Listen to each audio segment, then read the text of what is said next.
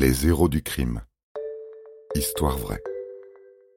L'homme qui était amoureux de la SNCF.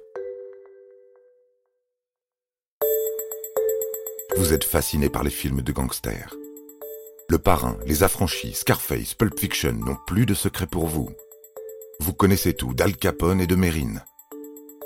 Bon, eh bien, préparez-vous à entendre les histoires criminelles les plus, comment dire, ben les plus embarrassantes, les plus consternantes et les plus pathétiques. Les criminels dont nous allons vous parler sont plus proches de Rantanplan et d'Avrel Dalton, le plus bête des frères Dalton, que de Pablo Escobar.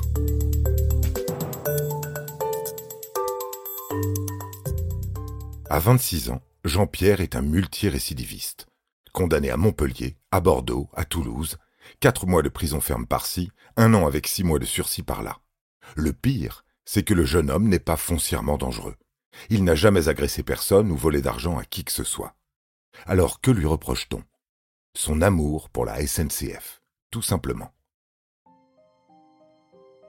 En 2010, Jean-Pierre vit à Toulouse et son truc depuis tout petit, c'est les trains. Il désire plus que tout devenir un agent de maintenance pour la SNCF et il a beau rater plusieurs fois les examens d'entrée, les échecs ne semblent pas écorner sa détermination. Un beau jour, il se rend à la gare, parvient à se glisser dans le local réservé aux agents et emprunte une panoplie complète. Costume gris et violet, casquette et machine à composter.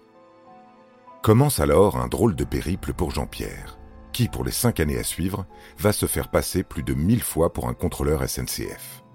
Durant les voyages, il parcourt tranquillement les voitures à l'écoute des passagers. Il contrôle leurs billets, les rassure sur le retard rattrapé ou les conseille pour un éventuel repas au wagon-bar. Et puis des fois, il croise un autre contrôleur, un vrai, et les choses se compliquent un peu. Terminus pour Monsieur Tegaco.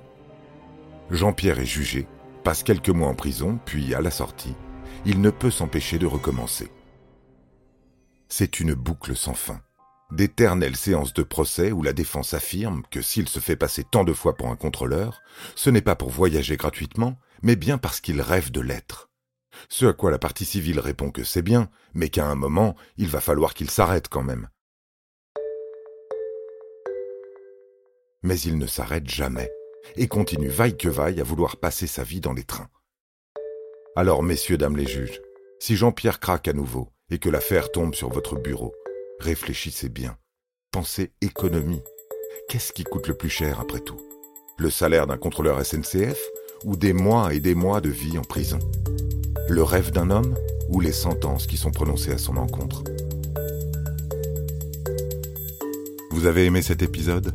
N'hésitez pas à le commenter, à le partager et à le noter. À bientôt pour de nouvelles histoires. Studio Minuit, créateur de podcasts addictifs.